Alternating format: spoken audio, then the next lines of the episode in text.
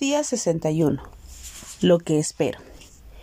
Es pues la fe la certeza de lo que se espera y la convicción de lo que no se ve. Hebreos 11.1. Creer es complicado.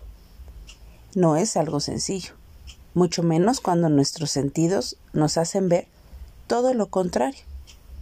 Sin embargo, como cristianos, necesitamos aprender que creer es lo más importante.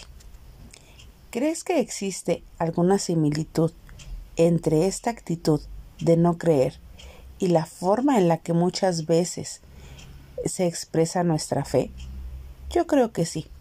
Como cristianos podemos dejar de dudar y sentirnos seguros de que Dios cumple todas sus promesas y que son para nuestro bienestar en el presente y en el futuro. La fe y la esperanza van juntas. La fe es una firme convicción de que Dios hará todas las cosas que nos ha prometido. Las promesas de Dios en Él todas son sí. Sus promesas son el apoyo poderoso de nuestra fe y aprendamos a ver las cosas según Dios quiere que las veamos. Es creer antes de ver. Es visualizar el futuro con los ojos de la mente.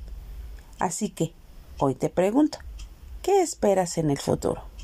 ¿Lo puedes ver? ¿Lo puedes visualizar?